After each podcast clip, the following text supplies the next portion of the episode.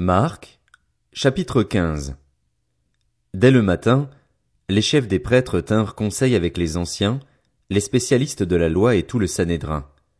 Après avoir attaché Jésus, ils l'emmenèrent et le livrèrent à Pilate. Pilate l'interrogea. Es-tu le roi des Juifs? Jésus lui répondit.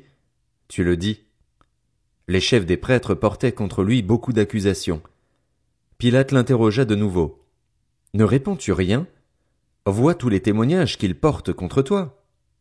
Mais Jésus ne répondit plus rien, ce qui étonna Pilate. À chaque fête, il relâchait un prisonnier, celui que le peuple réclamait. Il y avait en prison le dénommé Barabbas avec ses complices pour un meurtre qu'ils avaient commis lors d'une émeute. La foule se mit à demander à grands cris ce qu'il avait l'habitude de leur accorder. Pilate leur répondit, Voulez-vous que je vous relâche le roi des Juifs? En effet, il savait que c'était par jalousie que les chefs des prêtres avaient fait arrêter Jésus. Cependant, les chefs des prêtres excitèrent la foule afin que Pilate leur relâche plutôt Barabbas. Pilate reprit la parole et leur dit, Que voulez-vous donc que je fasse de celui que vous appelez le roi des Juifs? Ils crièrent de nouveau, Crucifie-le! Quel mal a-t-il fait? leur dit Pilate. Ils crièrent encore plus fort, Crucifie-le! Voulant satisfaire la foule, Pilate leur relâcha Barabbas et, après avoir fait fouetter Jésus, il le livra à la crucifixion. Les soldats conduisirent Jésus à l'intérieur de la cour, c'est-à-dire dans le prétoire, et ils rassemblèrent toute la troupe. Ils lui mirent un habit pourpre et posèrent sur sa tête une couronne d'épines qu'ils avaient tressée. Puis ils se mirent à le saluer. Salut, roi des Juifs! Ils lui frappaient la tête avec un roseau, crachaient sur lui et se mettaient à genoux pour se prosterner devant lui. Après s'être ainsi moqués de lui, ils lui enlevèrent l'habit pourpre, lui remirent ses vêtements et l'emmenèrent pour le crucifier. Ils forcèrent un passant qui revenait des champs à porter la croix de Jésus. C'était Simon de Cyrène, le père d'Alexandre et de Rufus. Ils conduisirent Jésus à l'endroit appelé Golgotha, ce qui signifie lieu du crâne. Ils lui donnèrent à boire du vin mêlé de myrrhe, mais il ne le prit pas. Ils le crucifièrent, puis ils se partagèrent ses vêtements en tirant au sort pour savoir ce que chacun aurait. C'était neuf heures du matin quand ils le crucifièrent. L'inscription indiquant le motif de sa condamnation portait ces mots Le roi des Juifs. Ils crucifièrent avec lui deux brigands, l'un à sa droite et l'autre à sa gauche. Ainsi fut accompli ce que dit l'Écriture, il a été compté parmi les criminels. Les passants l'insultaient et secouaient la tête en disant Eh toi qui détruis le temple et qui le reconstruis en trois jours, sauve-toi toi-même, descends de la croix. Les chefs des prêtres, avec les spécialistes de la loi, se moquaient aussi entre eux et disaient Il en a sauvé d'autres et il ne peut pas se sauver lui-même. Que le Messie, le roi d'Israël, descende maintenant de la croix, afin que nous voyions et que nous croyions. Ceux qui étaient crucifiés avec lui l'insultaient aussi.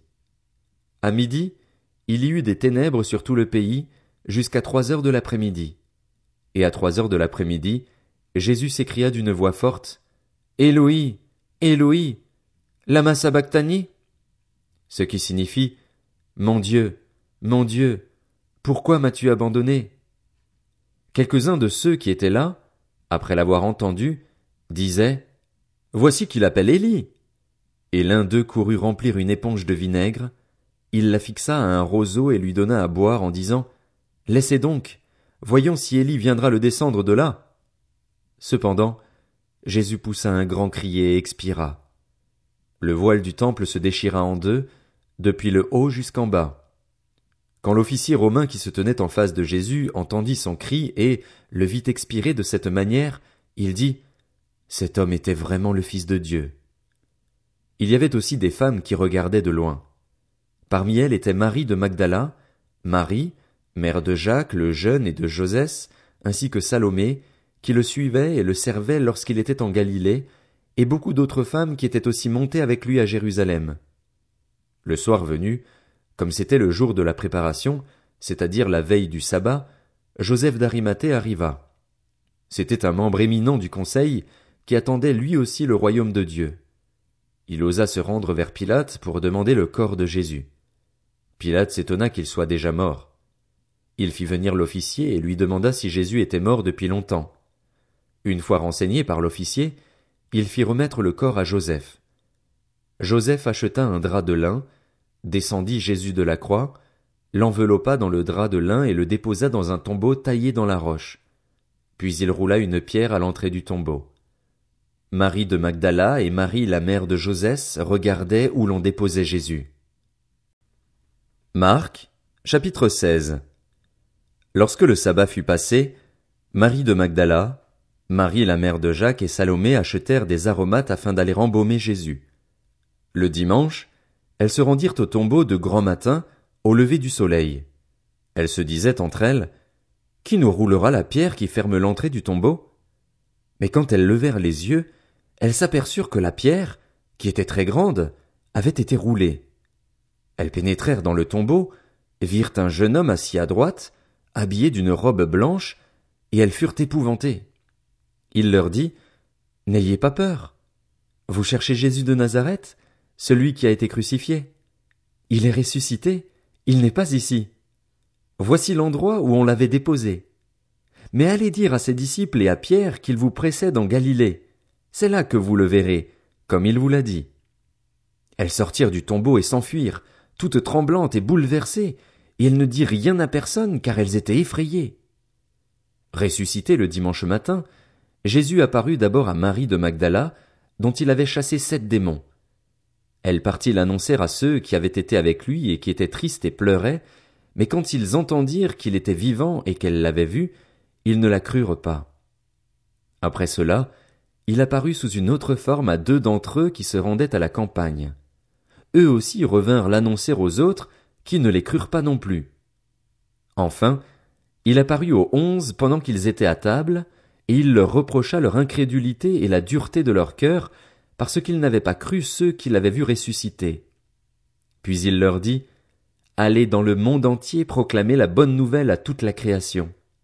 Celui qui croira et qui sera baptisé sera sauvé, mais celui qui ne croira pas sera condamné. Voici les signes qui accompagneront ceux qui auront cru. En mon nom, ils pourront chasser des démons, parler de nouvelles langues, attraper des serpents, et s'ils boivent un breuvage mortel, celui-ci ne leur fera aucun mal. Ils poseront les mains sur les malades et ceux-ci seront guéris. Après leur avoir parlé, le Seigneur fut enlevé au ciel, et il s'assit à la droite de Dieu. Quant à eux, ils s'en allèrent prêcher partout. Le Seigneur travaillait avec eux et confirmait la parole par les signes qui l'accompagnaient. Luc, chapitre 1 Plusieurs ont entrepris de composer un récit des événements qui se sont accomplis parmi nous, d'après ce que nous ont transmis ceux qui ont été des témoins oculaires dès le commencement et qui sont devenus des serviteurs de la parole. Il m'a donc paru bon à moi aussi, qui me suis soigneusement informé sur toutes ces choses dès l'origine, de te les exposer par écrit d'une manière suivie, excellent Théophile, afin que tu reconnaisses la certitude des enseignements que tu as reçus.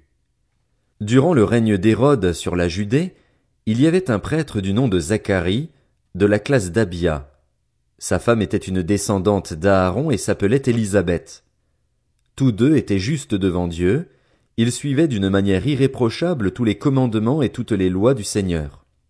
Ils n'avaient pas d'enfants, parce qu'Élisabeth était stérile, et ils étaient l'un et l'autre d'un âge avancé.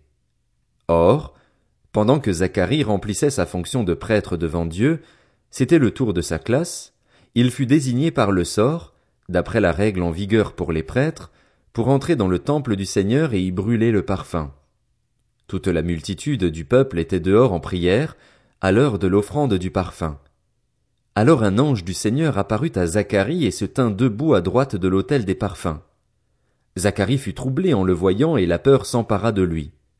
Mais l'ange lui dit, N'aie pas peur, Zacharie, car ta prière a été exaucée. Ta femme Élisabeth te donnera un fils et tu l'appelleras Jean.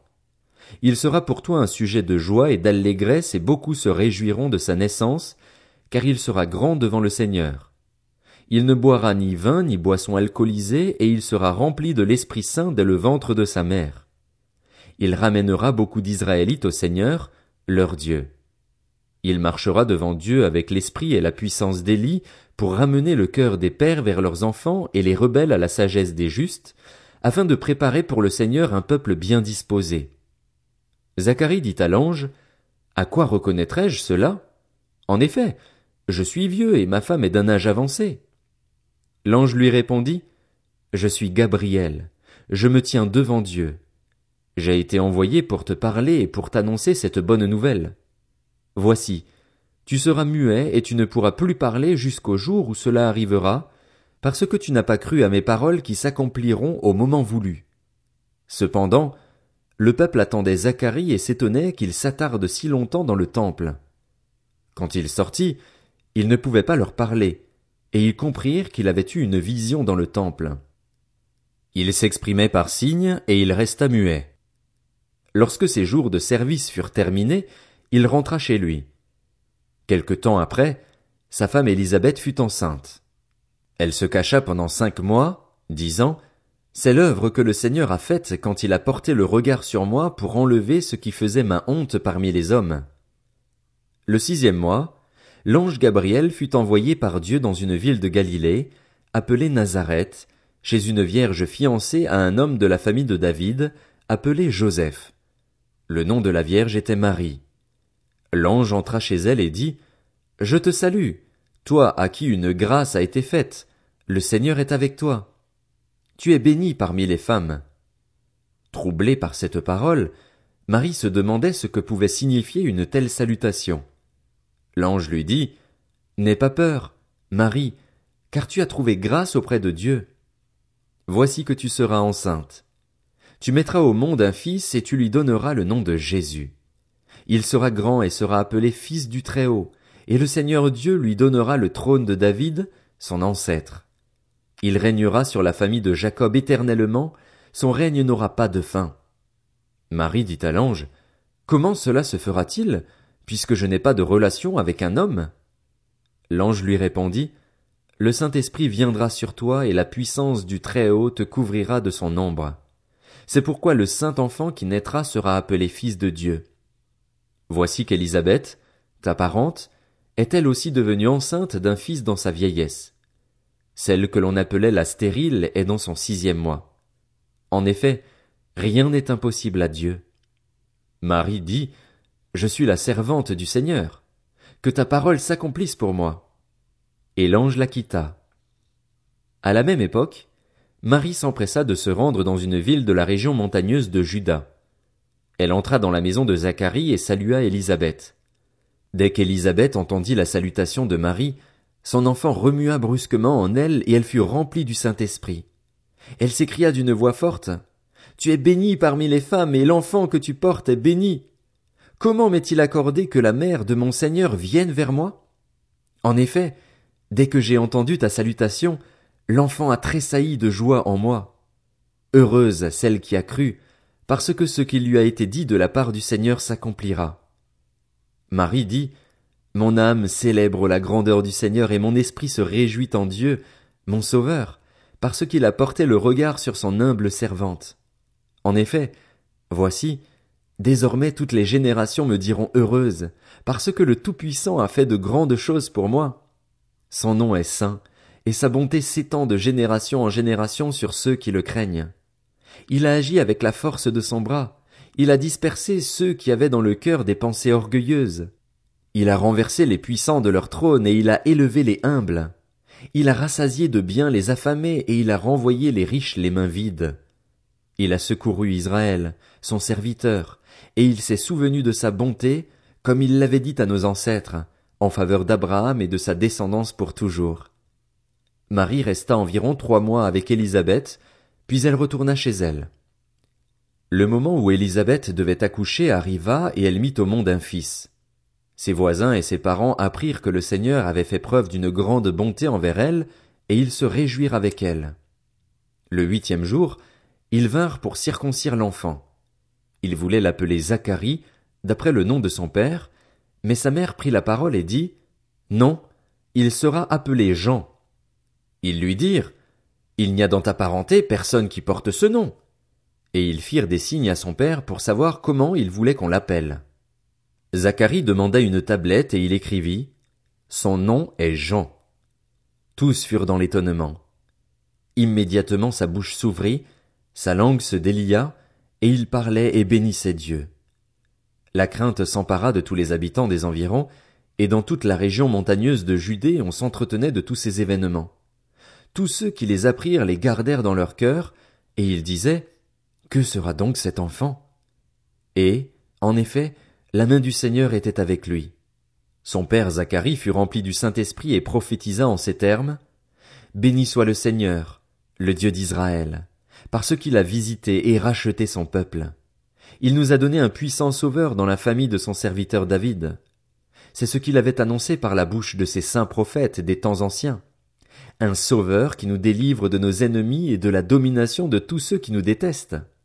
Ainsi, il manifeste sa bonté envers nos ancêtres et se souvient de sa sainte alliance, conformément au serment qu'il avait fait à Abraham, notre ancêtre.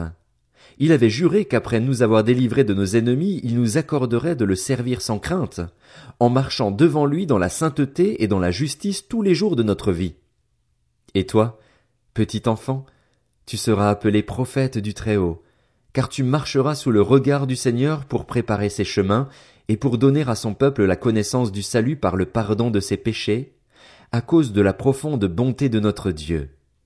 Grâce à elle, le soleil levant nous a visités d'en haut pour éclairer ceux qui sont assis dans les ténèbres et dans l'ombre de la mort, pour diriger nos pas sur le chemin de la paix. L'enfant grandissait et se fortifiait en esprit. Il resta dans les déserts jusqu'au jour où il se présenta devant Israël.